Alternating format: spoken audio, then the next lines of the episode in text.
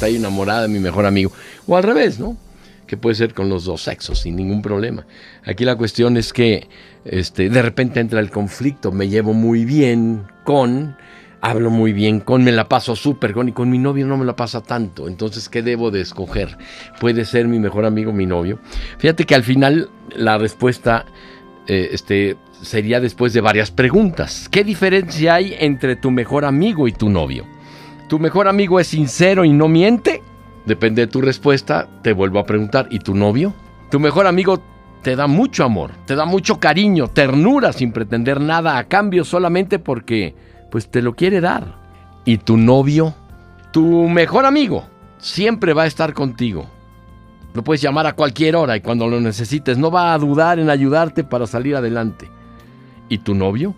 Tu mejor amigo es el mismo cuando está contigo. No es condenada y no es hipócrita. ¿Y tu novio?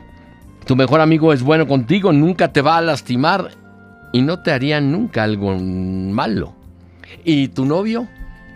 Tu mejor amigo te quiere por tu forma de ser y no por como cualquiera quiere que seas. ¿Y tu novio?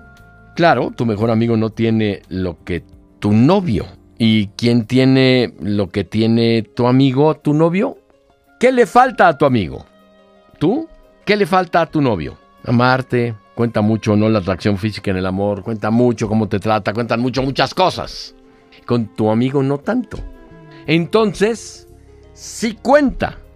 Tal vez deberías enamorarte de quien pueda ser tu mejor amigo y tu novio además. Oye al mundo. Oye al mundo. Estos son los podcasts de hoy 89.7 FM.